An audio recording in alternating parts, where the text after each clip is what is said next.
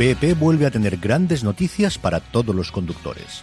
Cuando vayas a repostar tendrás un ahorro de hasta 40 céntimos por litro en Península y Baleares y 35 céntimos por litro en Islas Canarias, incluyendo la bonificación del gobierno. Cada vez que visites una estación BP en la península y Baleares, puedes ahorrar y disfrutar de todas las ventajas que ofrecen en su programa Mi BP. Y si lo haces desde Canarias, podrás disfrutarlas a través del plan Dino BP. Así que ya sabéis, BP nos lo pone fácil para ahorrar al máximo estés donde estés. Hazte con su tarjeta en sus estaciones de servicio y si quieres consultar más información, puedes hacerlo en mibp.es y plandinobp.es.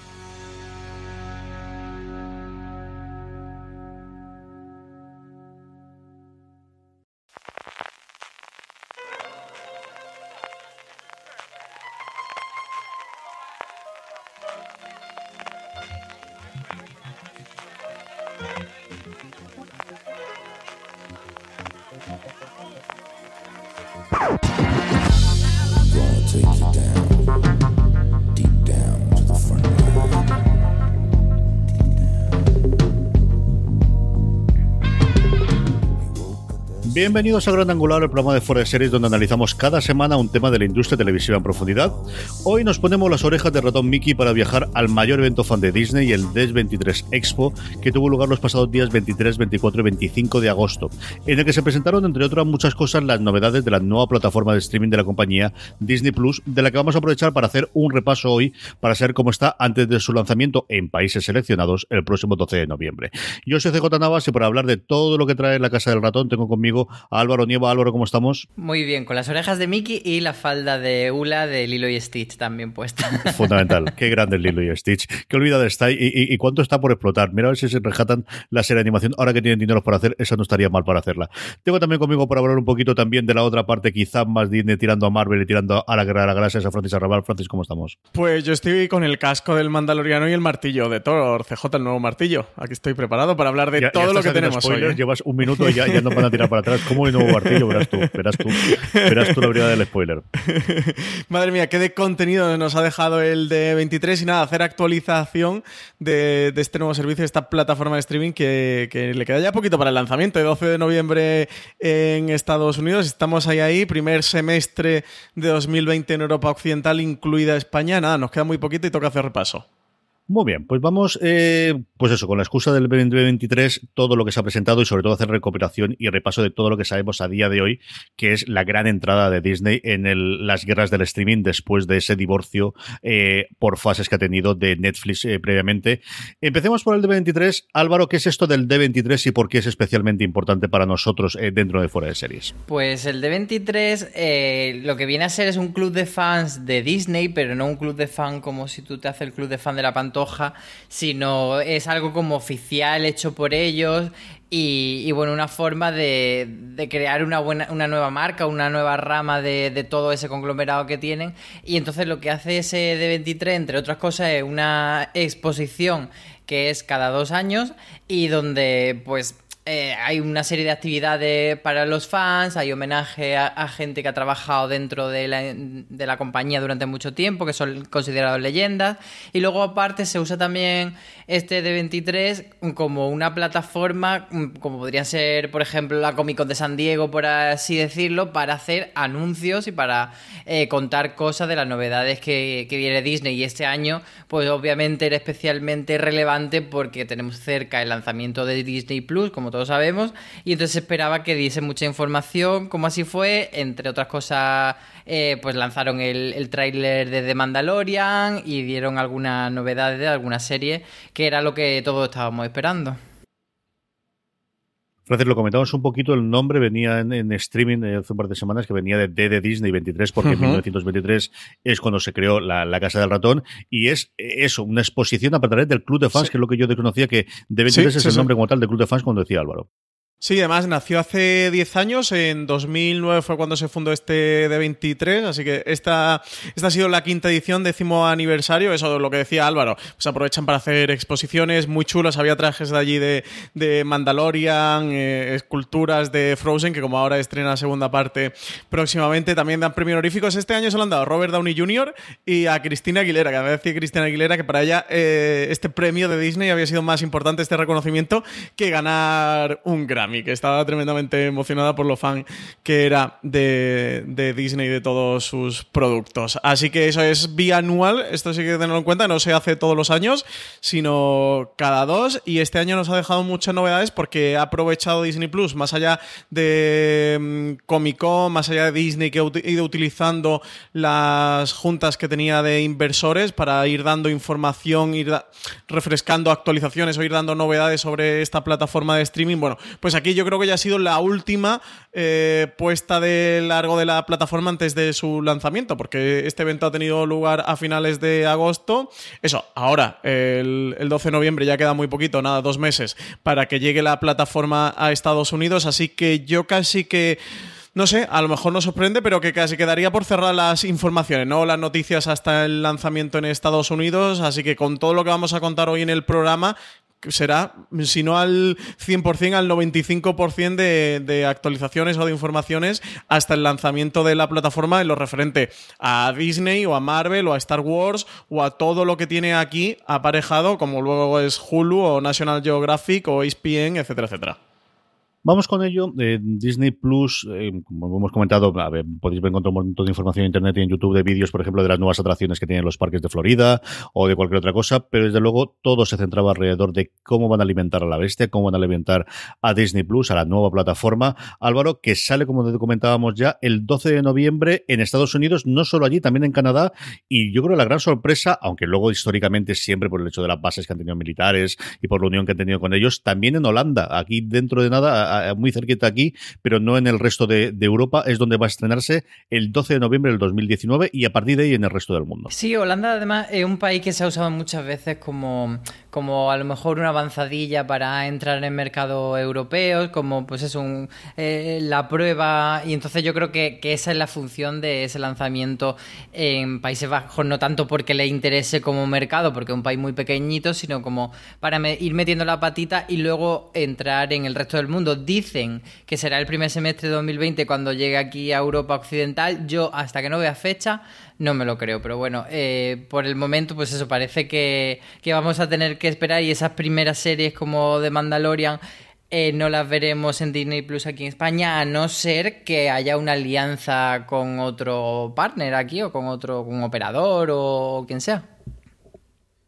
Esa es parte que nos falta todavía conocer cuál es la distribución, si va a ser totalmente independiente o al final, como también ha llegado, por ejemplo, Netflix y HBO, que sí que la puedes contratar independientemente, pero también tienes acuerdos con Vodafone o tienes los acuerdos con Movistar. Dentro de esas fechas oficiales que yo tengo en la presentación anterior, y es que en España llegará, bueno, en todo Europa Occidental el primer semestre del 2020, Asia Pacífico durante el 2020, en Latinoamérica durante el primer trimestre. Francis, lo que tenemos también un poquito de orientación son los precios, sobre todo también a partir de la experiencia americana de los precios confirmados en sí, Estados Unidos. Sí, sí. Sí, aquí cuanto, en cuanto a la salida de Disney Plus a lo largo del mundo y en, y en lo que nos toca a nosotros más, que es España, aunque bueno, tenemos muchos oyentes latinoamericanos que allí han confirmado que será en el primer trimestre de... No, perdón, eh, que sí que será durante el primer trimestre de 2021 eh, cuando irá a Latinoamérica. Eh, en cuanto a España, porque además han salido algunas informaciones en las que situaba que, que no saldría Disney Plus en España aún, que a lo mejor se retrasaría 2021 por aquello del acuerdo que tienen con Movistar Plus, que tienen ellos un canal de Disney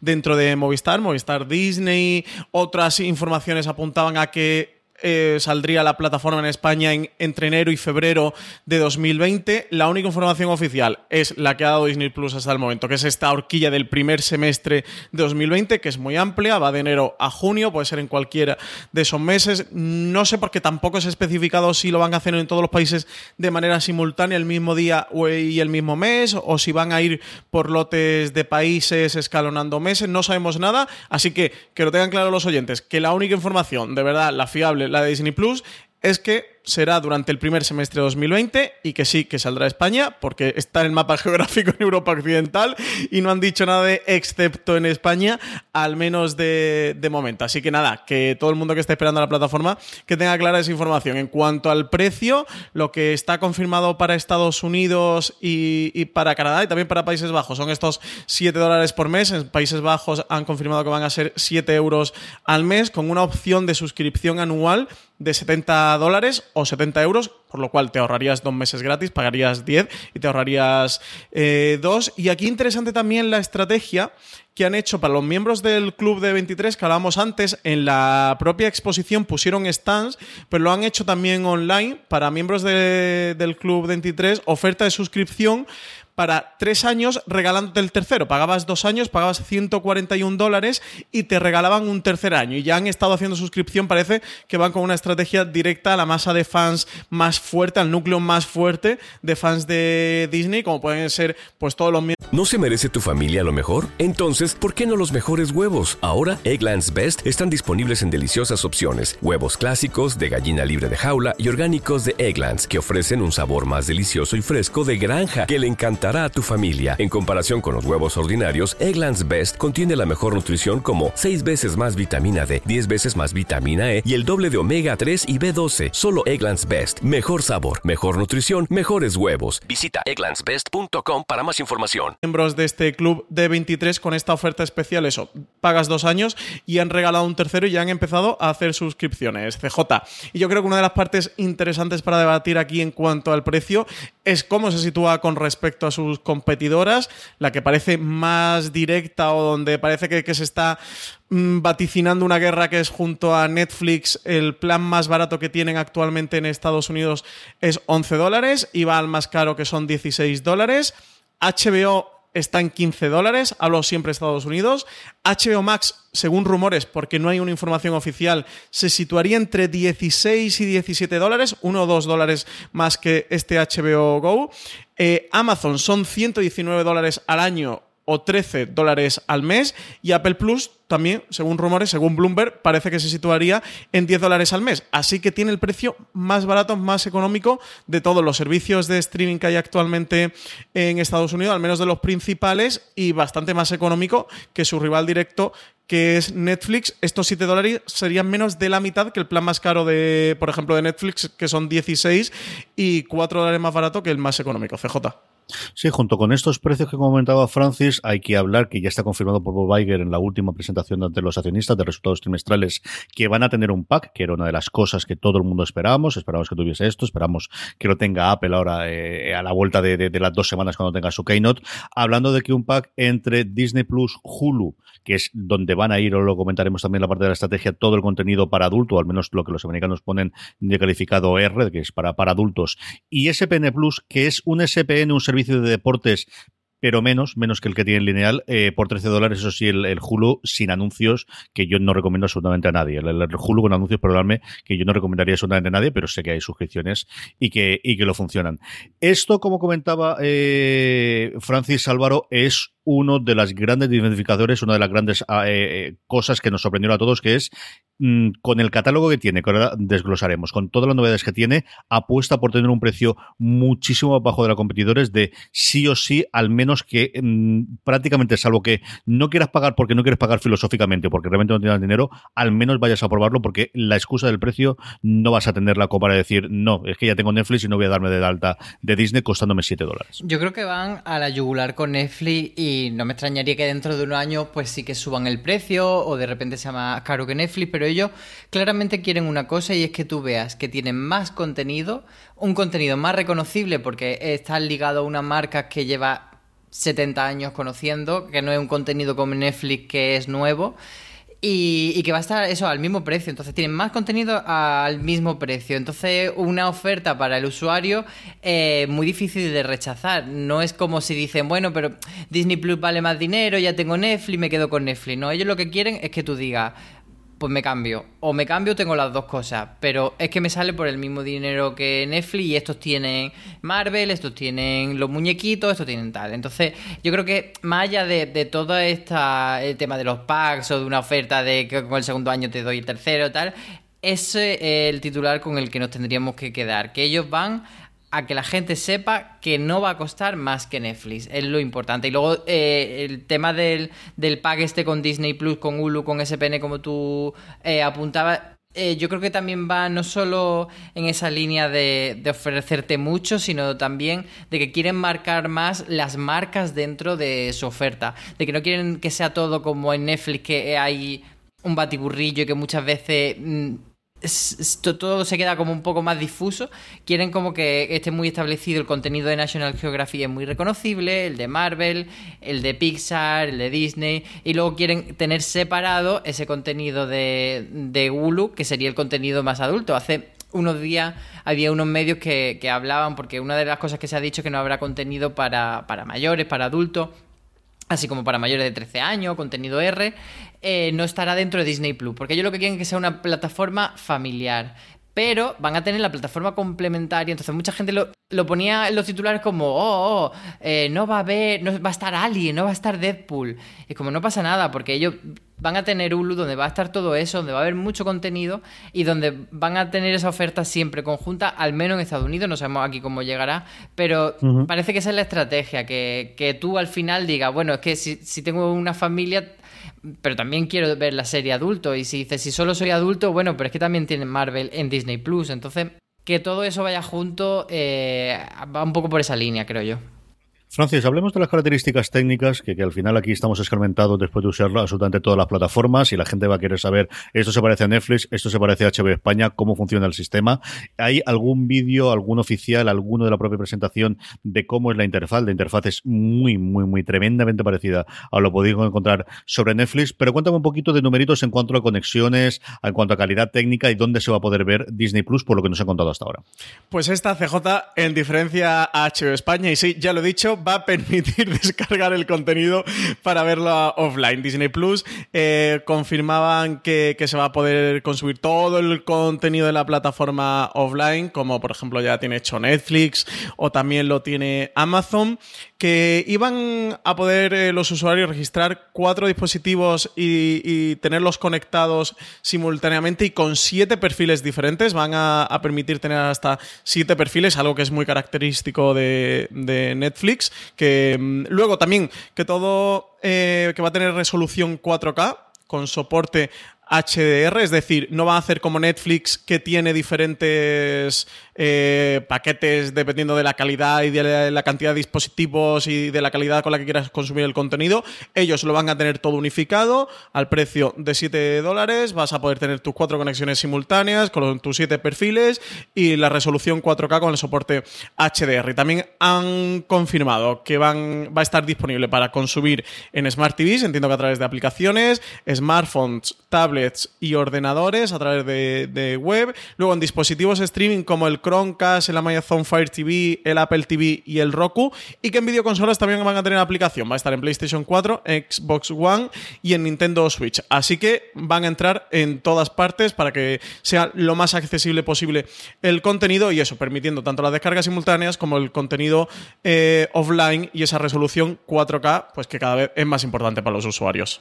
Aquí, Álvaro, a mí me quedan dos dudas. Una, como comentaba al principio, es si llegarán también con partners, si llegarán fundamentalmente en España a través de horas de Vodafone y de Movistar. Y luego el tema de las cuatro conexiones simultáneas, que todos sabemos lo que ocurre después, si van a ser muy radicales de son cuatro usuarios dentro de la familia que tienen que estar en la misma localización geográfica o la misma IP, o si como conocemos que la gran mayoría de las grandes empresas hacen con este caso, de más o menos echar la vista a un lado y yo me creo que tú me dices que estás en la misma familia y no miro siempre y cuando llegue el cargo de la de la tarjeta todos los meses y el dinero entra. Claro, es que esas son las grandes dudas que no podemos hacer más que, más que especular. Yo creo que, que, lo de los perfiles sí que se mantendrá, pero el tema de los partners es como más complicado. Sí que es verdad que Disney durante muchos años ha tenido una alianza con Movistar, pero esa alianza eh, se pierde en el momento que hace falta forjar otra estrategia. O sea que tampoco podemos pensar que necesariamente vaya a estar como Movistar. Pero a mí sí que me, me crea la duda de cómo va a venir Disney Plus por el hecho de que eh, en Estados Unidos va con, como decíamos, con Hulu y con SPN que son plataformas complementarias y que crean un todo muy, muy, muy, grande porque eh, incluye deporte. Entonces, si aquí viene solo Disney Plus sin deporte y si viene sin Hulu, que es el contenido adulto, sí que se quedaría coja. Y, o tendría que venir con un, con un precio mucho más pequeño que, que el del pack ese que hay en Estados Unidos. Entonces, bueno, ya iremos viendo. Es que yo creo que eso podemos hablar mucho, pero, pero nada será real porque no está basado en ningún dato. Aquí, por el tema este de compartir cuentas, sí que, eh, además creo que fue dentro del D23 donde lo estuvieron comentando de que Disney y la compañía Charter habían firmado un acuerdo para luchar contra la piratería de cuentas. Ellos decían que esto de compartir cuentas entre varios usuarios diferentes, que ellos los consideraban eh, piratería y que sí que estaban desarrollando un sistema y una tecnología para rastrear la IP de los usuarios y que iban a tomar medidas a este respecto. Así que, al menos esa es la intención de Disney Plus, que creo que es una información interesante para que tengan los oyentes. Al menos eso, se van a poner con ello, ¿eh? Decirlo, ya lo han dicho y han hecho hasta este acuerdo con, con la empresa de charter. Aquí, desde luego, la, ventaja, entre comillas, que tenemos en España es que ya veremos la experiencia americana y sabremos de, cómo de, cierto de, o, de eficaz es esa persecución que puede haber de, las de compartir las cuentas, que yo creo que es una batalla que nos va a llegar en tres o cuatro años, ¿eh? en cuanto a los crecimientos que ya se están limitando de los grandes Netflix o en cosas como la música de Spotify. This holiday, whether you're making a Baker's Simple Truth turkey for 40 or a Murray's baked brie for 2, Baker's has fast, fresh delivery and free pickup, so you can make holiday meals that bring you all together to create memories that last. Baker's, fresh for everyone. Free pickup on orders of $35 or more. Restrictions may apply. Choose from a great selection of digital coupons and use them up to five times in one transaction. Check our app for details. Baker's, fresh for everyone. Si estás buscando un buen podcast de análisis y debate en tu idioma, te invito a que escuches Pulso y Péndulo. Yo soy Carlos Curbelo. Y yo soy Fabiola Galindo. Todos los jueves analizamos temas de actualidad en Estados Unidos y Latinoamérica. Fabi y yo no siempre estamos de acuerdo, pero sí tenemos un objetivo común. Queremos servir como antídoto contra las noticias falsas y la polarización. Pulso y Péndulo. Busca nuestros episodios en Apple Podcast, Spotify o en tu aplicación favorita y, similares, yo creo que es una cosa que tendrán que valorar, al menos si se van a poner en serio con esa parte. Sobre todo si alguien como Disney coge la bandera, ¿no, CJ? Sí, sí, yo creo que un poco de impulso, ¿no? De arrastre al resto de compañías como Netflix, HBO, etcétera. De, los, de esos secretos que nadie hablamos, que todos conocemos, que todos sabemos que se da y, que sabemos que se da, yo creo, con muchísima frecuencia de la que de la que podemos estimar, sin ningún tipo de estudio, y que nadie quiere meterle mano hasta ahora, porque yo creo que los cálculos que ellos hacen internos, y lo hemos comentado varias veces, creo que les sale rentable a día de hoy de, bueno, pues seguimos engrosando. Pero en el momento que eso deje de ser, veremos que en el momento en el mm. que metes mano ahí, puede que por un lado mucha gente que te cuenta compartida de repente pues pague dos cuentas o tres cuentas o cuatro cuentas, pero también puede mucha gente que diga pues mira, em, compartir una cuenta a tres euros sí me salía rentable, pero pagarme 12 todos los meses igual no.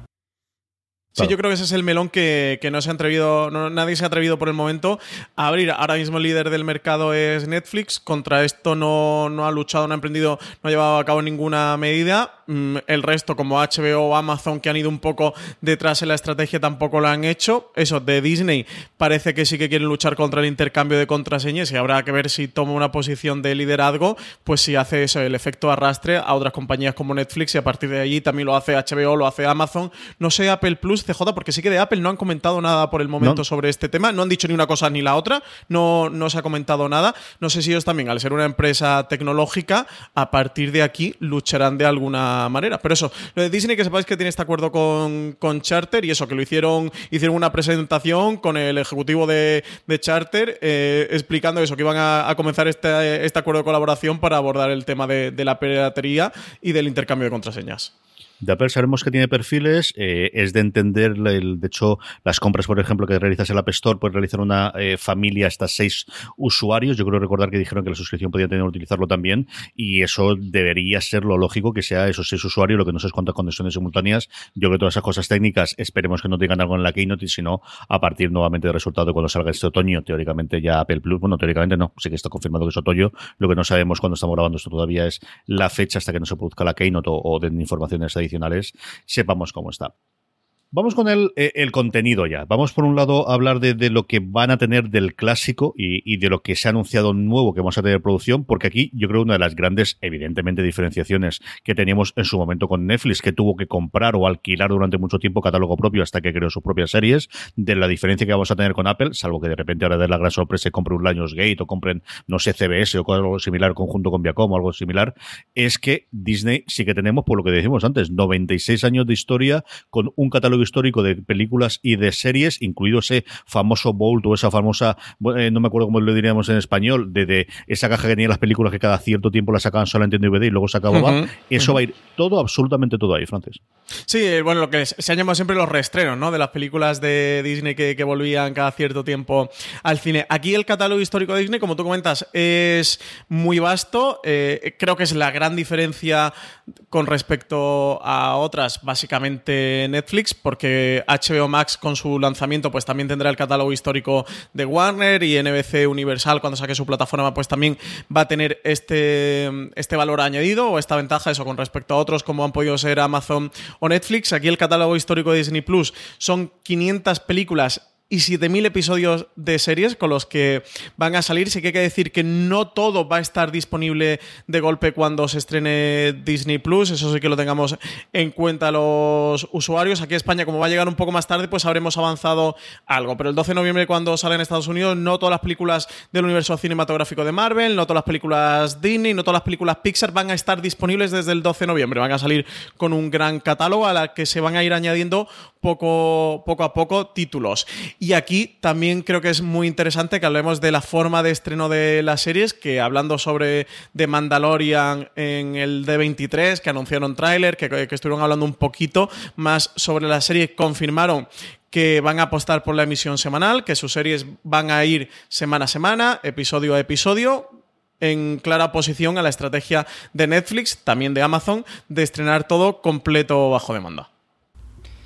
Yo creo que de esto se va a hablar muchísimo en los próximos meses y de hecho eh, auguro que van a salir muchísimos eh, estudios, algunos de ellos probablemente pagados por la propia Disney, en los que se hablará del síndrome del estrés del binge watching y cosas así y de cómo, bueno, pues eh, ha resultado un poco agobiante tener de repente fin de semana, fin de semana y fin de semana nueva serie, nueva serie, nueva serie, 12 capítulos, 8 capítulos, 15 capítulos y que esta forma de volver a lo otro pues tiene también sus cosas positivas. A mí personalmente eh, la serie semana a semana me parece que, que crean más eventos, que, que ayuda a que se hable más de ellas, que podamos hablar episodio a episodio de cosas que pasan en episodio.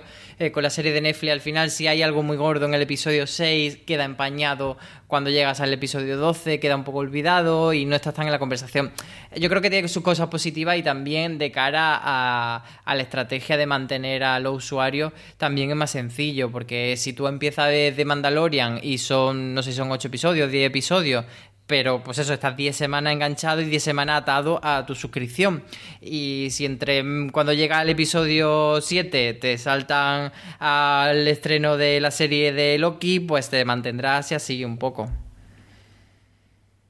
Desde luego es una política clarísimamente de, de, de, bueno, de separación, ¿no? Mientras parecía que Netflix eh, había arrastrado a todo el mundo, aquí lo había hecho con Movistar Plus, hasta cierto punto con Hulu, que es el otro modelo eh, de estrenar algunos episodios y luego semana a semana, como ha dicho con el cuento de la criada, modelo que, por cierto, pregunta que los rumores que podría ser el que adoptase eh, Apple, especialmente para, para la, la, alguna de los, de, de los principalmente la de, de Morning Show parece que va a ser así, que serían dos, tres episodios inicialmente y luego el resto Francis, esto sí que les cambia totalmente el paso. Nuevamente, yo creo que apoyado de es que mientras llega el siguiente episodio tienes un montón de cosas en el catálogo histórico que puedes ver y que puedes volver a, disfrutar mientras llega el siguiente episodio de Mandalorian.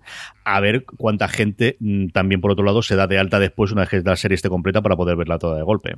Sí, a mí junto al precio, esto, lo de la forma de estrenar la serie, me parecen las dos cosas más interesantes y que creo que dan más para hablar en Disney Plus, quitando las series y la serie Star Wars y la de Marvel que ahora pero creo que que es el tipo de estrategias empresariales ¿no? que, que más nos dan para, para, hablar y desarrollar que son más interesantes. Yo creo que aquí hay que mm, comprender que de dónde viene también la estrategia de Netflix, de que en un, origen cuando no tenía producción propia, porque hubo un momento en que ya todo el mundo se nos había olvidado en que Netflix no tenía producción propia y era entre comillas un videoclub y un videoclub que luego pasó a ser online, pues los usuarios de su plataforma estaban acostumbrados a, tener ahí todo el contenido y ese contenido se consumía completo bajo demanda y se, se, consumía temporada completa. Una. Eh, un modo de consumo, este binge watching, estos atracones de los que Netflix ha hecho gala y, ha hecho marca propia. Yo creo que si a cualquiera dices un maratón de una serie o le dices binge watching, automáticamente lo va a asociar a Netflix, por lo cual Disney Plus, yéndose a esta otra estrategia, se desmarca de Netflix, se desmarca de su línea se desmarca de, su, de, la propia marca que ha ido construyendo el gigante rojo, que es algo que no inventó Netflix, que cualquiera cuando compramos un cofre de DVD, una temporada DVD o en VHS, pues nos íbamos y nos, pasamos el fin de semana maratoneando esa serie, pero es algo de lo que... No finjas que no pasó. También, también, también ha estado pasando. Eh, pues, pues la gente se, ponía varios episodios de golpe y eso, los maratones no lo inventó Netflix, pero sí que en cierta medida se ha apropiado de esta marca, se ha apropiado del binge watching y algo de lo que ha hecho Gala, hasta un, hasta un podcast que tiene en Estados Unidos Netflix, creo que se llama Bing Mode, eh, o sea que, que es algo muy propio, creo que Disney Plus por un lado, eh, no nace de, de, donde viene mm, Netflix, nace de otra manera diferente tiene un catálogo histórico ya para tener estos maratones y para poder soportarlo. Por otro lado, eh, nace con producción propia, pero una producción propia que ahora repasaremos que se va a ir destilando al menos durante este primer, segundo año, poco a poco. Van a estrenar una serie, al menos de las potentes, mm, al trimestre, dos al trimestre. Es decir, no va a tener como Netflix tiene hoy día, que cada fin de semana suele tener al menos un estreno y hay fines de semana que tiene dos y tres y cuatro, por lo cual va a ir poquito a poco y le viene bien esto de que vaya estrenando semana a semana, lo que tú comentabas, Álvaro, de que, de que dé tiempo a que se estrene una mientras se está emitiendo la otra. Y luego, por otro lado, más allá de marcarse estratégicamente, que me parece muy interesante dentro de Disney, creo que al final, y bueno, en esto ya sabéis que yo soy muy anti-maratón, soy muy de, oye, la serie hay que paradearla, hay que disfrutarla semana a semana, hay que dosificarla, luego cojo Mindhunter y me la he visto en dos ratos que me he puesto frente a la televisión y los reconozco y me pego maratones como cualquier otro o como el que más, pero al final creo que las series semana a semana se disfrutan más, es algo de lo que se está hablando últimamente entre los periodistas eh, de televisión, que se habla bastante entre la crítica, y creo que para Disney Plus, para convertirse en ese líder de los servicios de streaming que creo que al menos va a intentar, bueno, oposición a Netflix o al menos de manera complementaria a Netflix, que si la gente tiene Netflix y no se desuscribe Netflix, al menos que también los tenga a ellos, creo que tienes que dominar la conversación seriefila. Creo que tienes que estar en los medios, creo que tienes que estar en los bares, creo que tienes que estar en Twitter y tienes que estar en Instagram. Y creo que con las series que trae, con el perfil que trae, estas series de Mandalorian, esta serie Obi-Wan Kenobi, esta serie de Cassian Andor, estas series del universo Marvel, con Miss Marvel, o con Loki, o con Falcon and the Winter Soldier, eh, semana a semana creo que sí aspira a dominar esa conversación que quizás se quemaría muy pronto con, el estreno de la temporada completa. Yo estoy de acuerdo con, Álvaro. Eh, si en el quinto episodio de Hunter pasa algo muy gordo, eh, te puedes ir a Twitter en el momento y comentarlo, pero seguidamente verás el sexto y, el séptimo, porque además si el quinto es tan, tan importante o tiene un evento tan trascendental, es que el sexto te lo vas a poner. Y automáticamente lo, lo ha enterrado, ¿no? Y consumes muy, rápido el producto, eso es algo que se está hablando mucho y me parece muy interesante en este sentido la estrategia de Disney Plus, por eso, porque creo que viene de diferentes sitios. Eh, yo el otro día lo comentaba por Twitter, CJ y algunos me decían, bueno, la estrategia de HBO. Decía, no, porque HBO es un canal lineal, tiene una parrilla y al final su estrategia viene impuesta por su naturaleza de canal lineal. Aquí habrá que ver qué hace HBO Max con sus originals, ¿eh? Que todavía de momento no lo sabemos. ¿Qué, van a hacer? Si van a ir semana a semana, si lo van a estrenar completo bajo demanda y cómo se van a ir desmarcando los diferentes agentes en esta guerra del streaming que ya no está en ciernes. ¿eh? Aquí ya tiene todo el mundo el hacha levantada, el hacha de Torre está en lo más alto. Pero yo sí que creo que, que la, forma en la que Disney va a, ofrecernos su contenido sí que responde a haber escuchado por un lado el fenómeno Juego de Tronos, que todo Mm, creo que podemos ver que, sería imposible que hubiese tenido ese nivel de, conversación si hubiese sido una serie de Wonchik y también de escuchar que muchas veces se critica a Netflix precisamente por eso, por lo olvidables que son sus series, por cómo al final se ha convertido un poco en algo de que una semana se habla muchísimo de tu serie y a las dos semanas está muerta y, que precisamente por eso muchas mm, acaban canceladas por eso, porque si no tienen esa vida muy potente en dos semanas, luego nadie va a verlas porque ya están a otra cosa. Entonces, yo creo que por un lado es eso y por otro lado también eh, aunar tradición. Eh, Disney una marca mm, de mucho tiempo y una marca que está ligada a la televisión tradicional a través del canal ABC. Y, fíjate que me produce curiosidad saber si las series que van a dar semana a semana irán todas, por ejemplo, un viernes como, como suele pasar en Netflix, ligada al fin de semana, al consumo de verla el fin de semana, o si van a incluso hacer una parrilla de decir, pues mira, los lunes ponemos un episodio de Mandalorian, los martes tenemos alta fidelidad, los miércoles tal, y que haya como esa cita de decir, hay un episodio por semana y cada episodio por semana va a ir a un día para que tú tengas cada día algo nuevo. Fíjate que eso es algo que me, que me llama la atención a ver qué pasa. Sí, o incluso cada uno de nuestros cinco canales, si podemos ir de eso, se queda con un día. Y el viernes es el día de Marvel, y el miércoles es el día de Pixar, o el sábado es el día de Pixar para que lo vean, o Disney es el, el, el, lunes. Y os hablo de cinco canales porque al final es el planteamiento que tiene, que conocemos de Disney Plus, y es que tienen cinco verticales, cinco grandes agrupaciones de su contenido, aunque luego, por ejemplo, aparecen los Simpson y está separado de todos estos, que es una de estas también cosas de, de, de ya estamos haciendo la, la, la, forma, ya no la estamos saltando inicialmente, pero tienen cinco, que es Disney propiamente dicho. Sí, sí, sí, sí, tengo cinco y luego los Simpson, que son tres o cuatro episodios solamente. En fin, Va bien, yo creo que los Simpson te pega con sí, todo. Esto es como sí, la Lioli, ¿sabes? Se le puede echar a cualquier cosa que pega.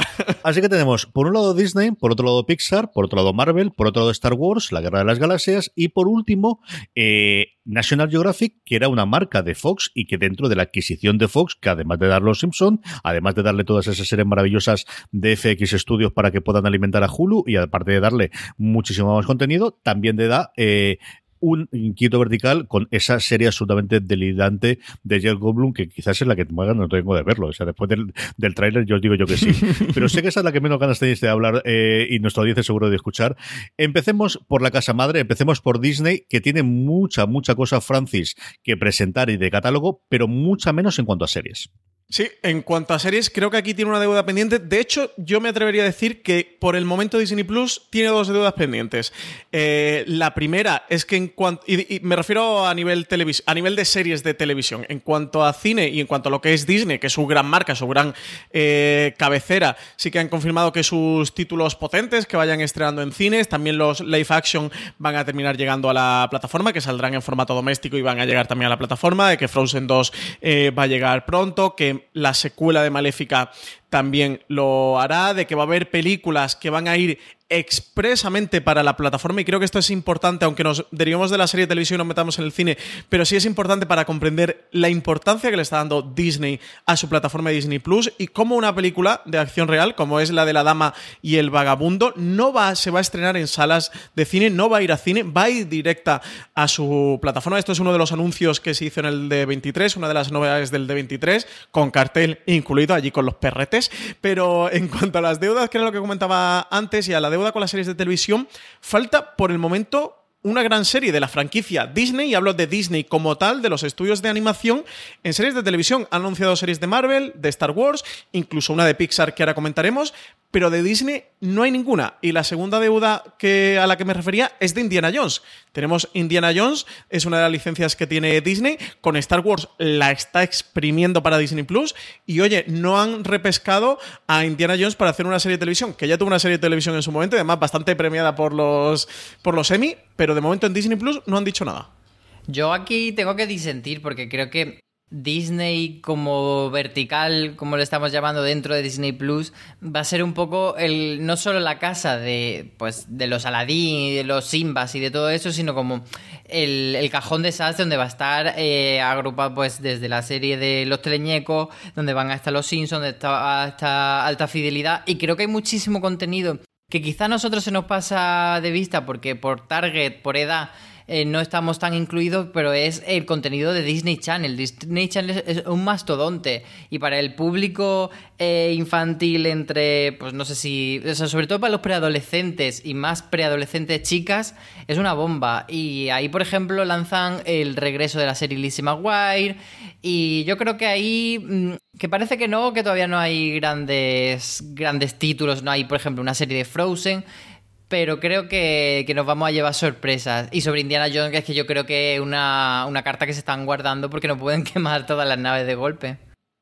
Sí, yo entiendo que sí, que lo de Indiana Jones, pero de verdad que me sorprende porque con Star Wars, ahora lo comentaremos, que llevan hasta tres series anunciadas, en Marvel ya he perdido la cuenta y que Indiana Jones no haya una, me parece que una, una carta que se están guardando demasiado tiempo. Y ahora, coincido contigo lo de Disney Channel, ¿eh? Lo de High School Musical será un pelotazo, pero no sé, CJ, ¿tú no piensas que la plataforma Disney Plus debería tener una serie Disney? Yo creo que al final se juega con que Disney es sobre todo el, catálogo clásico. Y son las películas clásicas y es las películas que cuando tienen los críos van a ver una y dos mil veces y que hasta ahora tienes que comprar un DVD cuando te permitían. Y yo creo que ahí es, de verdad, la, caja fuerte, lo que los americanos llaman el Bolt, que era complicado porque salían entraban y volvían a entrar. Yo creo que ese es el gran atractivo que tiene Disney y que al final no puede estar en todo. Yo creo que, que plantearse es decir, yo creo que High School Musical de Musical es la gran serie que tiene Disney, que a nosotros no nos lo parece porque nos pilla muy lejos. Pero yo recuerdo el fenómeno que era High School Musical en su momento, ¿eh? me pilló y la vimos y yo no sé qué audiencia tuvo aquí en España y las veces que se ha repetido y la que se ha generado. Antes hablábamos de Cristina Aguilera, la cantidad de estrellas eh, que han pasado por, por los estudios Disney y que se han convertido después en estrellas de interpretación o estrellas del, de, la, de la música. Hablábamos, bueno, hace nada que terminado Euforia con Zendaya, que posiblemente sea el último gran eh, reflejo, pero tenemos pues como 10 o 12 nombres todos en la cabeza a día de hoy. Yo creo que es quizás el que, el que menos tocamos, el que menos, desde luego, conocimiento tengo yo, aunque algo tengo por, por la parte de las crías, sí que nos puede faltar una serie de animación, desde que tengamos uno de los grandes éxitos, o viendo los personajes clásicos de Disney y tengamos una serie nueva eh, para ellos, o que tengamos alguno de los nuevos éxitos de animación de los últimos 20 años de Disney y tengamos una serie directamente para Disney Plus que las ha habido. Es que al final hemos tenido prácticamente series de todo. Del Rey León ha habido series, de absolutamente todo ha habido, que se han estrenado en Disney y que se nos han perdido y que ya están. Normalmente siempre de menor eh, presupuesto, normalmente no contando con los voces originales de la película y quizás eso es lo que podríamos tener a, bueno, pues en un corto plazo, en uno o dos años de pista. De animación pasamos a animación, Álvaro, y hablemos un poquito de Pixar. Pixar, nuevamente, lo que tenemos es lo mismo que Disney, es una vez que tengamos las películas estrenadas en, las salas y pasen por la compra, irán a engrosar Disney Plus, pero aquí. This holiday, whether you're making a Baker's Simple Truth turkey for 40 or a Murray's Baked Brie for 2, Baker's has fast, fresh delivery and free pickup, so you can make holiday meals that bring you all together to create memories that last. Baker's, fresh for everyone. Free pickup on orders of $35 or more. Restrictions may apply. Choose from a great selection of digital coupons and use them up to five times in one transaction. Check our app for details. Bakers, fresh for everyone. Si estás buscando un buen podcast de análisis y debate en tu idioma, te invito a que escuches Pulso y Péndulo. Yo soy Carlos Curbelo. Y yo soy Fabiola Galindo. Todos los jueves analizamos temas de actualidad en Estados Unidos y Latinoamérica. Fabi y yo no siempre estamos de acuerdo, pero sí tenemos un objetivo común. Queremos servir como antídoto contra las noticias falsas y la polarización. Pulso y Péndulo. Busca nuestros episodios en Apple Podcast, Spotify o en tu aplicación favorita sí que tenemos una serie. Sí, es la serie Monsters at Work, que es una continuación o adaptación del universo de Monstruos S.A., de la que se sabe muy poco, pero bueno, que podemos esperar que sea quizá una versión más premium de lo que tú decías de esas series que siempre ha habido en Disney Channel, pues la serie de Lilo Stitch, eh, una serie de Big Hero 6, pues eso, aquí quizás se espera que la animación y que todo sea como un poco más con ese sabor de las películas. Pero bueno, a ver con qué nos sorprenden con esta ampliación del universo. Yo le tengo muchas ganas porque la verdad es que soy muy de, de Sully y de Mike. ¿Qué crees que puede eh, ir eh, a más en Pixar, Francis? Aquí eh, yo creo que el punto de expansión, y, eso es justo lo que he hecho en falta en Disney Plus, son dos cosas. Por un lado, que, aprovechen alguno de los títulos que tienen para hacer una serie de. otra serie de animación. Yo en Pixar, el título que estoy esperando es Toy Story. Toy Story, después de la cuarta, se ha hablado y se ha debatido mucho sobre si va a tener una quinta entrega o no. Toy Story nació como una película que solo iba a tener una primera entrega, luego tuvo una segunda, luego John Lasseter dijo que con la tercera iban a cerrar, luego John Lasseter salió de, de Pixar por eh, escándalos, bueno, un poco por acoso. Eh, laboral y sexual. Eh, luego, eso se, en pie de Toy Story 4 estaba entre, entre medias. Dijeron que no iba a haber una quinta entrega pero eso es una saga que ha dado muchas vueltas. Yo creo que tendría una magnífica continuación en serie de televisión, que sería un título estrella dentro de Disney Plus. Tiene una serie de Toy Story, tiene una serie, pero no justo como esas de animación CJ que, comentamos antes, que eran series de animación en los 90, de bajo presupuesto, en los que Disney, la compañía en aquellos momentos pasó rachas mejores y bastante peores creo que no es el Disney que nos encontramos al que nos enfrentamos hoy día. Y yo creo que hay Toy Story en una serie con temporadas de 10 episodios muy cuidadas a nivel de animación, de la producción, podría ser un éxito total. Desde luego, sería una serie que conseguiría muchas altas, muchas suscripciones en Disney Plus.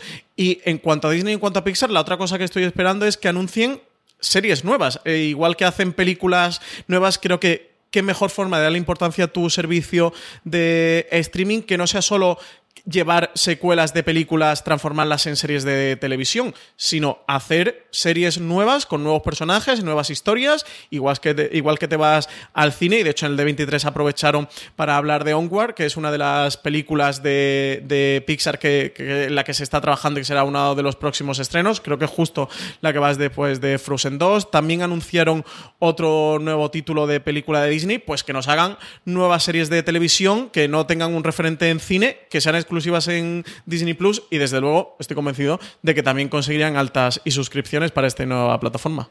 Pero fíjate sobre, sobre lo que decía de, de Toy Story, eh, yo no lo veo tan claro que una serie de 10 episodios sobre un personaje de Toy Story porque creo que eh, las películas de Pixar convocan a, dos públicos a la sala de cine que por un lado son eh, los niños y los niños que van con sus padres y, esos chistes que tienen como muy para los padres, etcétera, pero también adultos que no tenemos hijos que vamos a ver la serie, las películas de, Toy Story o de, de Pixar porque nos gustan. Y creo que eh, sí vemos una película, pero no, veíamos, no veríamos una serie. Entonces creo que cuando se explotan eh, en forma de spin-off, este tipo de películas se hace para un público, solo para el público infantil, que ese público adulto no va a ver. Es, más difícil enganchar ese público adulto, por ejemplo, a la serie que se hizo de, Guardianes de la Galaxia o de Big Hero 6, etc. Entonces, yo lo veo más por, por eso, porque hay un, spin-off con, con, algún personaje pues de Toy Story o de la que sea, pero para un público infantil. De hecho, creo que hay una. No sé si me equivoco, pero creo que hay una sobre. La de Forky, ¿no? Sí. Sí, lo que pasa es que la de Forky es mm, educativa, ¿no? CJ sí educativa, divulgativa, explicando un poco cómo, cómo es el que van descubriendo el mundo, ¿no? O cómo funciona el mundo y tal. Esa es la idea. Lo que, lo que hacen es una serie con el. Bueno, el que parece que es ese personaje en el que se centra parte de la trama de la cuarta película de, Toy Story, que es Forky, que es. Bueno, aquí estamos dando un tenedor. es un tenedor de comedor. lo podéis ver porque podéis ver que es al final una especie de. de sí, de, de, fork, efectivamente, de, de, tenedor eh, de plástico, a partir del cual cuentan mucha de la parte de la historia de la cuarta. ¿No habéis visto Toy Story 4? No, yo no he visto todavía. Yo tampoco. es que me ha dado Malamente, malamente, malamente. Yo fui el día del estreno, ¿verdad? la serie se llama Forky pregunta una, hace una pregunta y, teóricamente cosa, compra, eh, cuenta cosas de la de lo mundo de cómo funciona el mundo de un Forky que al final nace de la nada y que está totalmente eh, embobado y que no conoce absolutamente nada de cómo es el funcionamiento de las cosas, ¿no? Esa es, a, falta de ver cómo es el tono, yo creo que ese sí que puede ser el tono del tipo de serie de Pixar, por lo que comentaba Valor. Porque yo en eso sí coincido con él, que creo que aquí van a tener un objetivo, una cosa mucho más clara de que vaya para los críos, eh, a diferencia de las películas que siempre he tenido esa doble lectura y es, yo creo que parte del éxito que siempre ha tenido eh, Pixar. Vamos con los dos gordos. Empecemos por Marvel. Francis, aquí sabemos bastante, bastante, bastante, por un lado, del contenido, sobre todo del MCU, de todas las películas, cuando van entrando en el catálogo. Siempre hablamos de eh, lo que nos ha confirmado en Estados Unidos, pero aquí lo normal es que tiene los derechos internacionales, entre igual cuando eh, Disney Plus llega al resto del mundo. Y luego aquí sí que tenemos una caterva importante, importante de series, porque parece que es uno de los lugares donde se van a colonizar la nueva producción del, del universo eh, cinematográfico de Marvel. Sí, películas, como comentaba antes, van a llegar bastantes para el día del estreno de Estados Unidos, pero luego durante el primer año sí que de una forma escalonada van a ir incluyendo títulos. Por ejemplo, desde el lanzamiento estará la reciente de Capitana Marvel o las dos primeras de Iron Man. Luego han comentado que a partir del 11 de diciembre estará la última de Vengadores, Endgame, que luego durante el primer año pues incluirán Black Panther o la segunda parte de Ant-Man, pero creo que aquí lo más importante de comentar en general de Marvel y no solo a nosotros porque nos toque en cuanto a series de televisión, es todo el plan de series que van a desarrollar dentro de Disney Plus, unas series que en principio tienen vocación de serie limitada, pero todos sabemos lo que a día de hoy significa serie limitada en Hollywood, que es hasta que el éxito y, y los espectadores digan lo contrario, y unas series que tienen importancia, que van a tener mucho peso dentro de Disney, porque el plan de las series de televisión lo han incluido dentro de la cuarta fase del universo cinematográfico de Marvel. Es decir, las series van a hilarse dentro de las películas y van a hacer avanzar la historia conjunta de, las diferentes películas. Ya sabéis, dentro del universo cinematográfico de Marvel, que hombre, quitándose algunas excepciones, pero bueno, lo ideal es ver todas las películas, que unas suelen tener eco, suelen tener repercusión en otras, que van haciendo avanzar una, una trama general, una trama río, eso, que si te pierdes alguna, bueno, te puedes perder algún detallito y tal, no suelen ser fundamentales esenciales, pero sí que son importantes de ver y las series lo van a incluir dentro de todo este plan. Así que ahora habrá que ver también las series de televisión o idealmente deberás ver las series de televisión si quieres tener ese big picture, ese mm, gran angular, ese gran plano de todo lo que va ocurriendo en el universo cinematográfico de Marvel.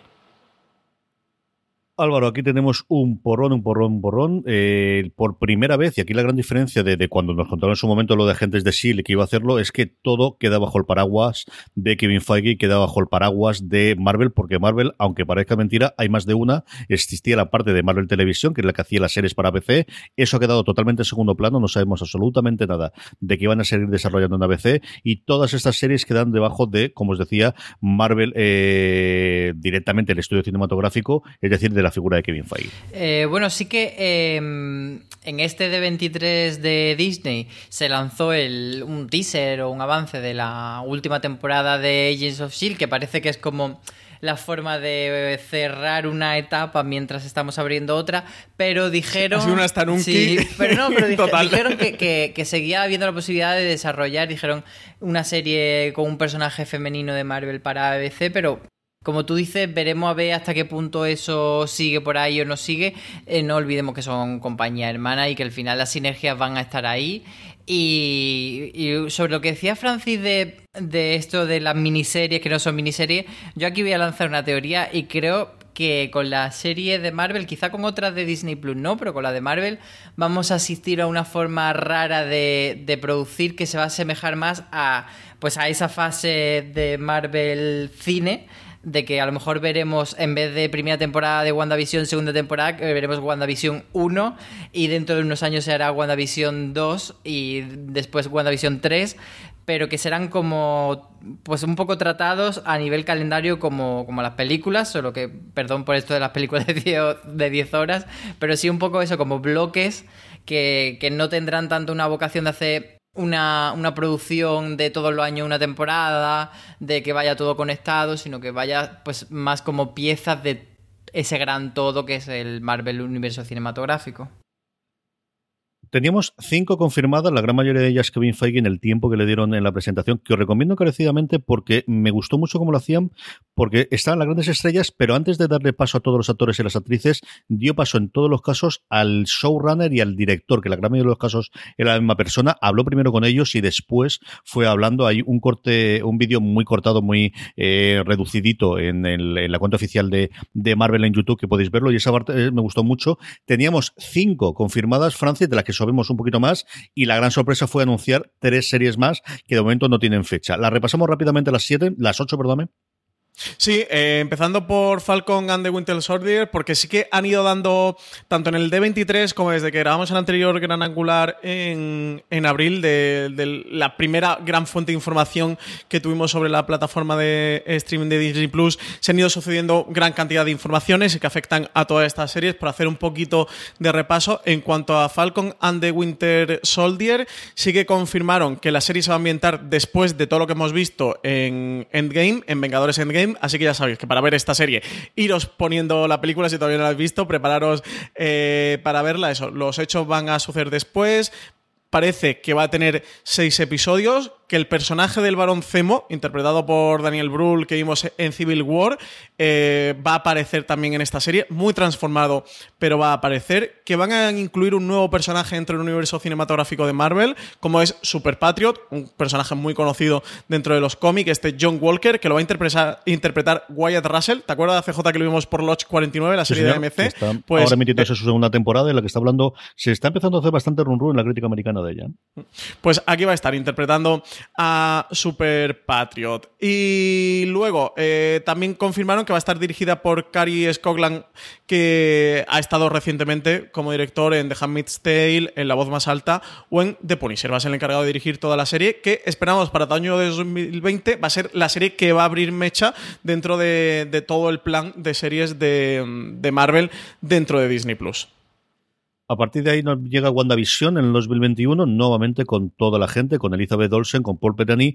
Y esta, Álvaro, a mí me hizo mucha gracia que Kevin Feige dijo que fuesen mitad serie, película de Marvel, mitad comedia sitcom. Eh, me da un pánico, pánico absoluto total esto. Pero si eso es la visión de Tom King, CJ. nos ha confirmado, nos ha dicho que esta va a ser la visión de Tom ya te digo yo que no. que cogerán cosas de ahí, pero ya te digo que no. A ver, tienen que diversificar géneros y que no todo parezca lo mismo, que es un poco lo que han hecho sin ser yo fan de, las pelis, pero sí que por lo que me llega es que, pues eso, hay algunas que, tiran más hacia el humor, algunas he visto, y, y por ejemplo, a mí el, el humor de la primera de los Vengadores, Matadme, no me gusta. Y, yo creo que un poco la serie van a seguir por ahí, que unas van a tirar hacia humor, otras más hacia lo épico. Y parece que a WandaVision le toca esa parte de, de tener sitcom clásica. Veremos a ver cómo, cómo lo ponen sobre la tierra. Sí, y además es algo que la propia Olsen, Elizabeth Olsen, bueno, que va a ser la protagonista, es eh, Wanda junto a Paul Bettany, que, que, es Visión, decía como que estaba entusiasmada con, esa vida hogareña que iban a tener dentro de, la serie de televisión y explorando eh, la comedia. Paul Bettany además comentaba, porque como en Civil War ya aparecían en una escena juntos, cocinando en una cocina y tal, que, creían que, que la serie los espectadores iban a poder llegar hasta el fondo de lo bien que cocinaba juntos Elizabeth Olsen y, él y Wanda y, y Vision. Parece que van a tirar por aquí, que vamos a poder ver el lado más íntimo de estos dos personajes algo que dentro del universo cinematográfico de Marvel casi se ha quedado exclusivamente para Tony Stark, para Steve Rogers, para Thor y un poquito para Ojo de Halcón, pero solo un poquito, y que parece que, que, que va a tener este lado más intimista o más cercano, más de desarrollar los personajes en WandaVision. CJ, yo sí tengo una teoría. Eh, cuando presentaron, bueno, cuando hicieron el panel de WandaVision, estuvieron hablando un poquito de la serie y Kevin Feige estuvo hablando de ella. Eh, publicaron un, como un concept art de que se le ve a los dos muy de sitcom, que se le ve a ellos sentado en un sofá de típica salón de sitcom norteamericana y Tom King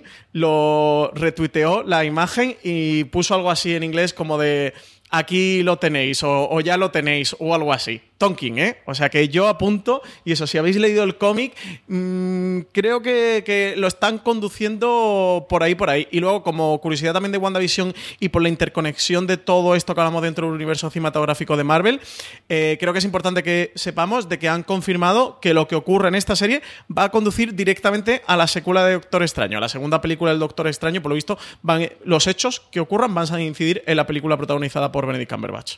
Sí, que es el otro gran cambio, es que, bueno, pues ahora veréis cuando acabemos de, decirlas todas, de cómo está totalmente interrelacionado la parte de, las películas con la parte de las series, está todo dentro del mismo cronograma en, en una fase 4 en la que de momento hay poquitos grandes nombres en cuanto a series, las grandes secuelas de cosas como Black Panther no llegarían hasta dos o tres años después, hasta la siguiente hipotética eh, fase quinta y esta cuarta pues va a ir muy ligada a estos estrenos. Nos quedan tres más que estén confirmadas las fechas, por un lado que es la primera que se rumoreó, si no recuerdo mal, con Tom Hiddleston retomando desde nuevo el, su papel del, dios loco de Asgard. Luego, Aunque han dicho que, le van a dar un cambio, ¿eh? dicen que vamos a ver como una parte de Loki muy diferente a la que hemos visto en el universo cinematográfico de Marvel, CJ.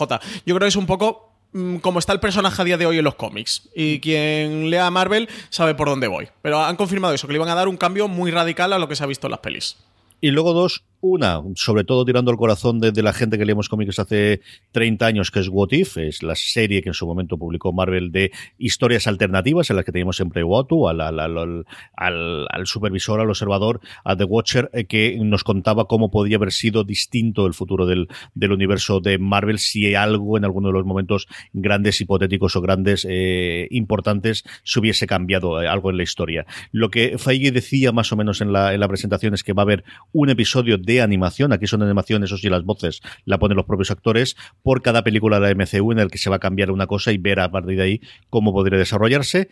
Y por último, Francis, yo creo que la que más nos gusta a todos los lectores del este, porque aquí sí que parece que va a ser una adaptación directa del, del, del cómic de Fraction y Daja, que es Ojo de Halcón, que nos llegará en otoño del 2021 todo apunta por ahí, todo apunta porque confirmaron que vamos a tener a, Jeremy Renner interpretando a, Ojo de Halcón junto a Kate Bishop. Y bueno, por no spoilear el, el cómic, aunque bueno, va a ser premisa de esta serie, es como Ojo de Halcón hace de maestro de, esa Kate Bishop discípula, de esa Ojo de Halcón que está formando. Parece que la serie va a ir por aquí y es justo, es exactamente ese cómic de Matt Fraction y del dibujante español, David Aja, que además está en la edición integral de Panini España, CJ, prologada por ti, así que habla tú mejor que yo de, esta serie, de lo que va este cómic. A mí, ya sabéis, y lo, he dicho varias veces en streaming también, que junto con, con, el, con la visión de Tonkin, del que también tuve la, la, suerte de poder hacer en ese caso el epílogo, son dos de los cómics que más me han gustado los últimos 10 años. De hecho, es eh, parte de la razón por los que volví.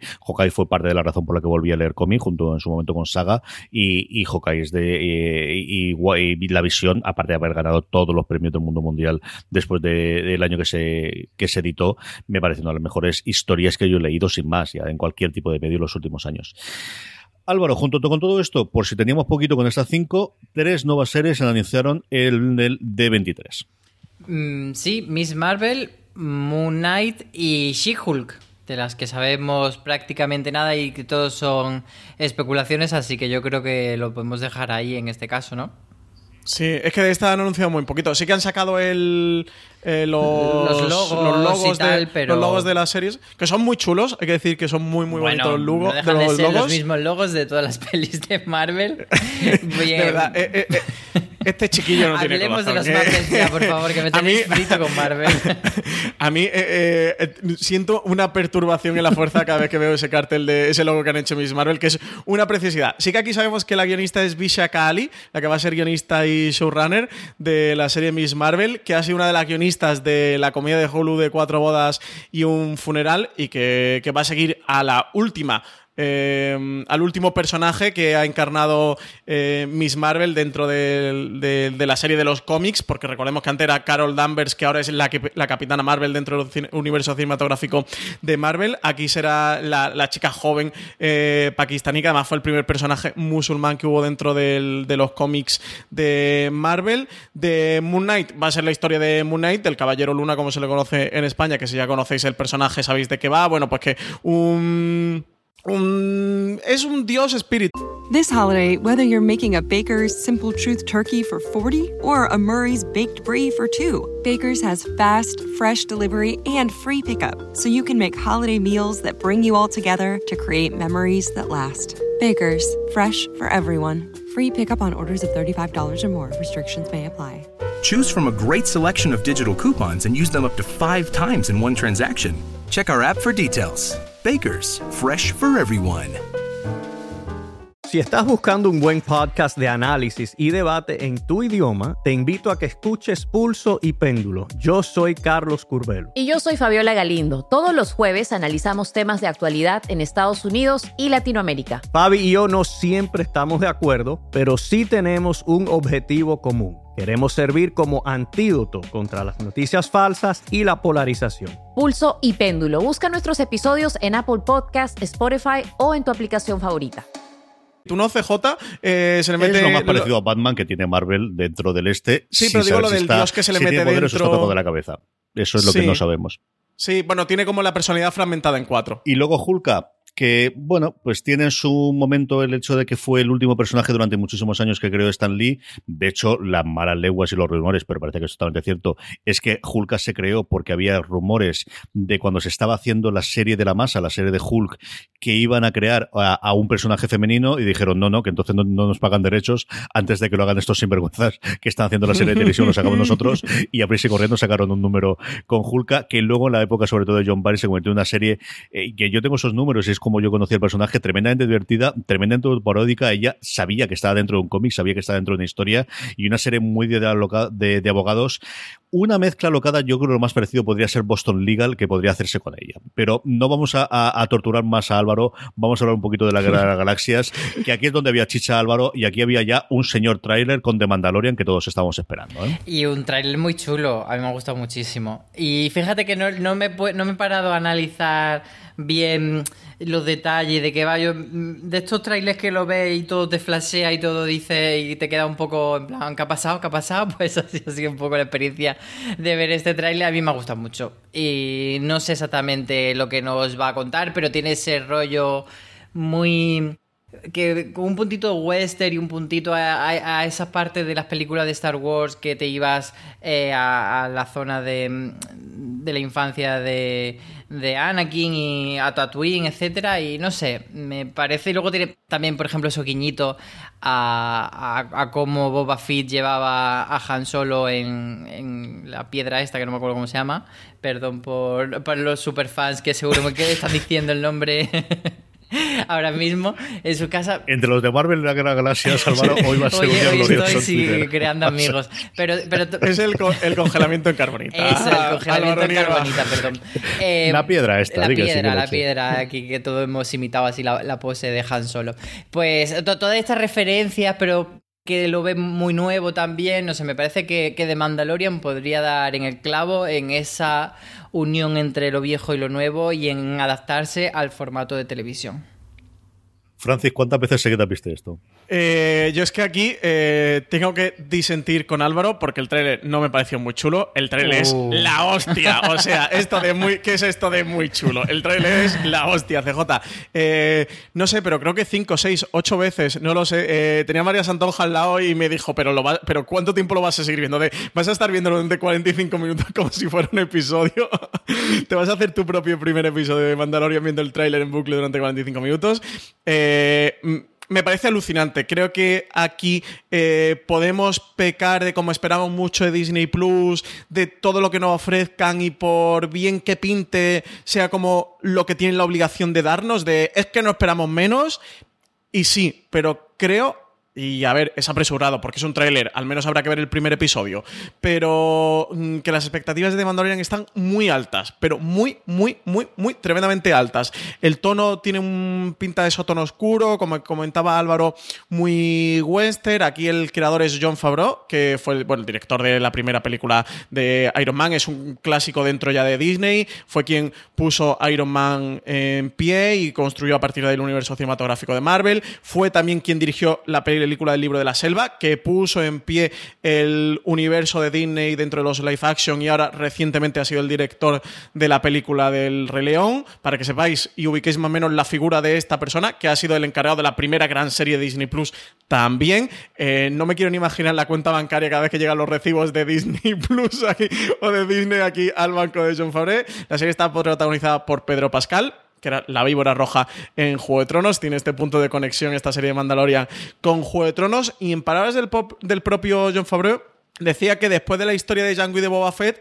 que iba a emerger otro guerrero dentro del universo de Star Wars, otro nuevo guerrero, que este iba a ser de Mandalorian, que se establecía la historia después de la caída del Imperio y antes del surgimiento de la Primera Orden, y que iba a seguir las tribulaciones de un pistolero solitario en los confines de la galaxia y lejos de la autoridad de la Nueva República. Ya sabemos que está renovada por una segunda temporada. Y no sé qué más decir sin que parezca un fanboy loco de Mandalorian CJ, porque de verdad no lo vas a poder arreglar me ya, alucina, ya, ya, me alucina. Eh, estoy por mudarme a Estados Unidos el 11 de noviembre, me quedo allí dos mesecitos y ya luego si eso me volveré después de haber visto la serie. Vamos a ver, por un lado, aquí, eh, la Gran Galaxia, yo creo que la gran diferencia que tiene con respecto a Marvel, ya no es por estreno, es que eh, quien va a mantener el legado, eh, quitando aparte evidentemente videojuegos y, novelas y cómics que se puedan sacar durante los siguientes tres años, porque eh, va a ser las series, va a ser las series en Disney Plus, porque después de esta película que se estrene en diciembre que cierre las tres trilogías alrededor de los Skywalkers, no va a haber película nueva, falta ver si van a ser la de los creadores de Juego de Tronos o va a ser la de eh, la del director de la segunda película película mmm, hasta dentro de tres años. Es decir, es, ese es el nivel de la importancia que tiene, más allá de, las que pueden tener para, para Marvel en las series para, para la Guerra de las Galaxias. Y yo creo que han cogido, pues junto a JJ, el otro gran activo que tenían en cuanto a dirección, de confiar de alguien al que le puede dar la franquicia, eh, que era John Favreau, por lo que contaba antes Francis, porque dos veces lo ha conseguido a día de hoy crear mm, eh, imperios billonarios eh, al, al, nivel americano en, alrededor de ellos. Por un lado con, con la con, eh, con Iron Man y luego más recientemente se nos olvida, sobre todo por las críticas malísimas que ha tenido el Rey de León, que ha recaudado mil millones de dólares. O sea, es que. Perdona que te haga un pequeñísimo paréntesis, ya que has visto Endgame, qué preciosidad. Cero spoiler, qué preciosidad la escena de John Favreau dentro eh, de Endgame. fuera, y no voy a ya decir más. Marvel. Qué preciosidad. y no digo más. Qué preciosidad. Y luego y lo digo por lo de Iron Man que comentabas. Qué y preciosidad. luego, si os gusta podéis ver Chef, en el que él está ahí totalmente el este de, de y ahora como tengo suficiente dinero, ¿qué es lo que me apetece a mí? Aprender a cocinar. Y lo hice con mi película y luego a partir de ahí ahora hago todo lo demás. Entonces, es un tío que, que, que, que le han dado y le han permitido hacer lo que quiera lo cual ha permitido hacer una película que yo creo que, Kennedy no habría permitido hacer en película. Hacer una serie, mejor dicho, que en película no habría funcionado. Yo creo que esto también es respuesta después del fracaso de taquilla que tuvo solo. Mm, Se cuenta de cómo muchas de las eh, ideas que tiene el Mandalorian venían de esa hipotética película que va a haber alrededor de Boba Fett, como también parece que la serie, ahora iremos con ello de Obi-Wan Kenobi, hablaba de, de, de, una película que había en su momento en proyecto y que se eliminaron, y de hecho eso es lo que permite que a día de hoy, en la presentación nos dijesen que están ya todos los guiones escritos. Es decir, este sí que es un cambio total y absolutamente tercio. No es como el de Marvel, que es, bueno, ahora que tenemos esta plataforma vamos a ampliar y hacer ese tipo de cosas más, pues eso, más cotidianas, como decía Francis, que no podemos hacer las películas, que al final necesitamos tener el gradioso efecto o la batalla final en todo cada una de las películas. En la Guerra de las Galaxias es que es el futuro. Son los tres próximos años de la franquicia a nivel audiovisual, pasan por ellos y yo coincido con vosotros todos, el trailer está muy bien hecho. Y, cre y creo, CJ, eh, que, que, estos proyectos también nos dicen la intención que tiene de tanto de Mandalorian como el resto de las series de, que va a tener Star Wars de ser series mainstream. Que, uh -huh. Porque todas las series que ha habido hasta ahora de dibujo animado, las novelas, todo este tipo de contenido que está fuera de las trilogías principales de Star Wars siempre ha sido un contenido de nicho. Siempre ha sido para los lo, café, para los muy cafeteros, pero no era algo que llegase al público general. Y creo que con esto sí que tengo intención de que cambie la cosa. A ver si lo consiguen. Sí, de esta yo veo un cartel en, en, en Colón perfectamente sí. como el que tiene tradicionalmente Netflix, o puesto en la puerta del SOR de este de Mandalorian, suscríbete a partir de en todas estas plataformas. Solo Estos son Juego de Tronos todos, o sea, van Juego de Tronos. es, yo creo que las miras, ¿no? Que, que, más o menos se marcan con este tipo de series. De vender merchandising, figuritas y que se hable constantemente de ellas. Esta es la que tenemos más cerca, Francis, pero tenemos dos series. Una que ya sabíamos, eh, que era la precuela de Rogue One con el personaje de Diego Luna, de Cassian Andor, que vemos en Rogue One, que empezarán a rodar en 2020, así que como muy, muy pronto se estrenará el año que viene. Y luego lo que era un secreto a voces, como comentaba yo previamente, hasta el punto de que ya estén escritos todos los guiones, adaptando esa novela que iba a haber, es volver a tener a Ewan McGregor, que fue la gran presentación, la, el gran aplauso que hubo en, en el, uh -huh. la presentación del 23, retomando de nuevo su Obi-Wan Kenobi de las precuelas o de la primera trilogía, depende cómo queramos verlo, y, y haciéndolo, llevándolo a una serie.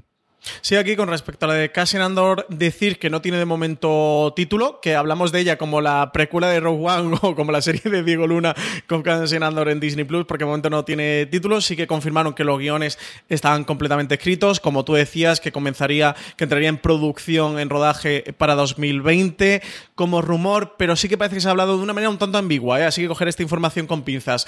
Pero sí que se habló de que la serie no llegaría pronto, y si están diciendo que se va a rodar en 2020, entiendo que es que la esperamos más para 2021 que para 2020. Pero eso, en cualquier caso, esta información con pinzas porque no es nada confirmado y nada oficial. Eh, sí que han comentado que va a ser una precuela de la película Rogue One, que la serie se va a desarrollar en los eventos que suceden antes de esta película, que establece la destrucción de la Estrella de la Muerte en la trilogía original de Star Wars, y que van a ser un poco pues las aventuras de Cassian Andor como espía rebelde durante los años de formación de la rebelión antes de que apareciera por allí Luke Skywalker y que blandiera el sable de luz.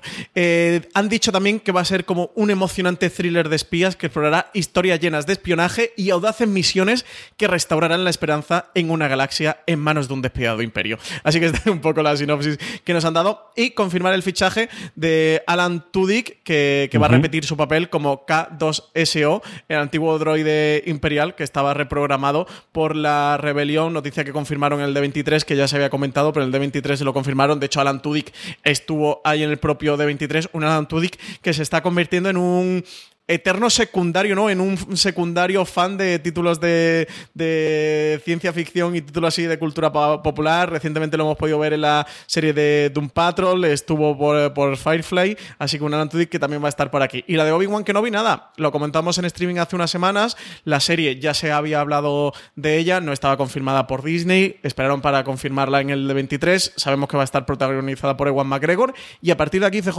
pues no tenemos muchas más informaciones. Sí, señor, es que las misiones, si no son audaces, no son misiones, Álvaro. Así que está claro, tienen, tiene que ser de esta forma. Misión me encanta, ya lo me encanta cuando mandan estas cosas.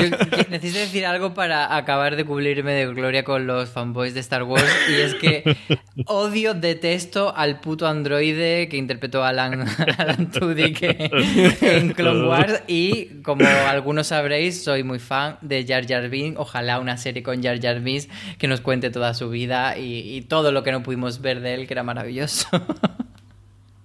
Ese sería el troleo definitivo. Ahí sí que creamos entre los seguidores de, ojalá, ojalá. Lo otro que tenemos confirmado es que se va a dar cierre a Clone Wars, que al final, después de cinco temporadas en Cartoon Network y una sexta en Netflix, va a tener una temporada de Disney Plus que cierra un poquito la historia. Y a partir de aquí, Francis, lo que tenemos es una mezcla de grandes cosas que fundamentalmente es que Álvaro nos pueda hablar de la serie de los teleñecos que viene al 2020. Álvaro, empezamos con ello y luego ya Francis nos da todo el listado. Para hablar de los teleñecos. Es que los teleñecos siempre. Yo tengo muchas ganas de ver qué hacen después de aquel fallido intento que hubo en los teleñecos en, en ABC. Pues bueno, otra nueva itineración de ellos. Y, siempre teleñecos. Es que la Rana Gustavo, eh, para mí, es lo que más me apetece ver de todo Disney Plus, sinceramente. Eso nos llegará en el 2020 y tenemos también mucha otra cosa que está eh, confirmada que se empezará a rodar o que serán adaptaciones a partir de películas o de cosas diferentes. Eh, Francis. Sí, teníamos la de alta fidelidad, adaptación a serie de televisión protagonizada por Sue Kravitz, que parece que finalmente va a ir a Hulu. Luego tenemos otra con Gina Rodríguez sobre una niña cubanoamericana que, que hace como su viaje para convertirse en la futura presidente de los Estados Unidos. Una serie que va a tener 10 episodios y que se titula Diary of Female President. Luego hay una serie basada en la película con Amor Simon otra basada en The Sandlot, historia de un verano, pero yo creo que quitando todo esto y quitando a los Muppets, a los teleñecos de Álvaro, casi que la gran información, lo que pasa es que eh, tampoco es muy allá, bueno, es un comentario básicamente de los showrunners actuales de Los Simpsons, de Al Jean y de Matt Selman, que decían que, les gustaría hacer una secuela de la película que ya tuvo Los Simpsons en su momento y que ellos veían un spin-off de algún personaje, tener otra serie más sobre los Simpsons. Literalmente dijeron que creían que Disney apoyaría cualquier cosa que ellos quisieran hacer y que tal vez una serie limitada y loca, con un personaje secundario o una película, eh, desde luego que sorprendería. Así que yo no sé si es un primer globo sonda CJ de que aquí eh, el CEO de Disney le dice al, al jefe eh, al DIRCOM de, de, Disney, oye, dile a Al y a Matt Selman que suelten esto en el D23 a ver cómo llega y a ver cómo recogen los fans, tanto de los Simpsons como de Disney, que nosotros nos pongamos a hacer una secuela de la película y nos pongamos a hacer más series derivadas del universo de los Simpsons. Pero secuela de la película, ¿de qué película? No existió una película, la hemos olvidado ya. Ahora también contra los fans de los Simpsons, como no era suficiente con los de, Marvel y Star Wars. De los Simpsons, madre mía, qué ladrillo aquello. Sí, sí, lo mejor del mundo, desde luego, no fue el guion de, la película de los Simpsons. A esto, dos cositas a añadir que yo tengo muchas ganas de ver las dos. Una, eh, como comentábamos antes, el mundo, de acuerdo a Jeff Goldblum, por favor, ve del tráiler. O sea, el de Mandalorian está bien, correcto. El de Goldblum es el bueno. O sea, el tráiler bueno que salió el de 23, con diferencias, el mundo de acuerdo a Jeff Goldblum, que es Jeff Goldblum en todo su Jeff Goldblumness, que además él mismo lo dice desde el principio. O sea, totalmente lo que si lo habéis visto en Ragnarok, eso corregido aumentado. De verdad, es alucinante como está, haciendo lo que le apetece Hoy, ¿qué quiero hacer? Hoy quiero aprender a patinar. Hoy quiero aprender a hacer costura. Hoy quiero aprender cómo funciona esto. El, el, trailer son dos minutos y medio. Es mm, sencillamente delirante. Tiene un tono de Anthony Bourdain, tiene algún tono también a, alguien que, alguien alimente a Phil, que es, una, un documental sobre alimentación y sobre vivencias también divertido que está en Netflix, del creador de, Todo el Mundo Quiera Raymond. Y luego Ancore, que Ancore es eh, un programa presentado por Kristen Bell y, bueno, pues de alguna forma propugnado por ella, en el cual gente que en su momento hizo musicales en el instituto, ahora ya creciditos y con sus hijos y con cuarenta y tantos o cincuenta años, vuelven al instituto a reencontrarse con sus antiguos compañeros y a, representar una nueva función como hicieron en el instituto. Es decir, una jarta a llorar, ¿para qué os voy a decir otra cosa? Para pegarte aquí en medio. Además, como saben hacer los americanos, hay un momento en el trailer en el que ves, sí, yo aquí hacía el número de danza, pero es que tuve un accidente de coche y estoy en silla de ruedas y entonces vamos a hacer el número de danza para que pueda bailar con silla de ruedas, que decir, pues sí, o te lo tomas cínicamente o ya te digo yo que se voy a llorar todos los los episodios, porque voy a ver uno detrás de todos los episodios de Anchor, que es como se llama esta cosa de Kristen Bell. De eso yo creo que veremos más cositas. En fin, que al final, en resumen, Álvaro, que estos llegan para quedarse, que llegan con un montón de cosas y esto es lo que sabemos antes de lanzarse a la plataforma. Cuando ya se lance esto, ya nos haremos la idea de, madre mía de mi alma, la cantidad de contenido. Menos mal que no van a estrenar las series una a la semana, que si no, aquí no habría forma de escribir nada de esto. Sí, lo iremos viendo, como tú dices. A mí me queda una última duda y es ver eh, cómo van a encajar eh, la estrategia de Disney Plus con la estrategia de los canales eh, de pago, los canales lineales que sigue teniendo la compañía, tanto ABC como Freeform como eh, Disney Channel y ver sobre todo cuánto tiempo va a pasar desde la primera ventana de exhibición en televisión lineal hasta que esos contenidos eh, empiecen a, entrar a, la plataforma y lo mismo las series de FX, mm, cuánto tiempo pasará hasta que estén en Hulu, porque parece que FX tenía un, servicio propio de streaming que desaparece.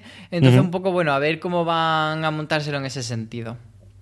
Nos quedan todavía muchas cosas por saber, pero desde luego las comentaremos todas, Francis. Pues sí, eh, seguiremos comentando en streaming y también en Gran Angular y muchísimas ganas de que lleguen a España, al menos que nos den ya una fecha con la que sepamos eh, que podemos esperar y que sepamos cuándo vamos a poder ver de Mandalorian, CJ. Pues gracias a todos vosotros. Aprovechamos para recomendaros, aparte de como siempre, que os paséis por fuera de series.com, que os suscribáis al canal. El, eh, un podcast que grabamos en su momento, un top, eh, sobre todo para los fans de Marvel, para los que todos mando un abrazo a eh, Álvaro desde aquí, que grabó Francis junto con Dani Laji y con Julián Clemente haciendo un top de los cómics de Marvel que querían una serie, porque es muy curioso verlo ahora, que sabemos alguna de las series, si aceptasteis con algunas o no, es muy curioso. Y alguna de las que han anunciado CJ está por ahí, no te digo más. Y más de una, acertamos. Tendréis el enlace en las notas, como siempre, si vuestro reproductor es capaz de leerlos y si no, en fuera de series.com, en la entrada en la que cierra este gran angular que eh, toca a su fin. Despedimos aquí. Álvaro Nieva, un abrazo muy, muy fuerte. Un abrazo galáctico para todos. Francis Arrabal, un abrazo muy fuerte. un super abrazo de Thor para todos vosotros también. A todos vosotros, querida audiencia, que esto es todo lo que nos llega, que todavía no se vayan todavía que hay más, que dentro de nada llega Apple, que llega todo lo demás. Madre mía, qué final de 2019 y sobre todo que 2020 para los aficionados a la serie de televisión vamos a tener. Un abrazo, pasaros por foraseries.com y recordad, tened muchísimo cuidado ahí fuera.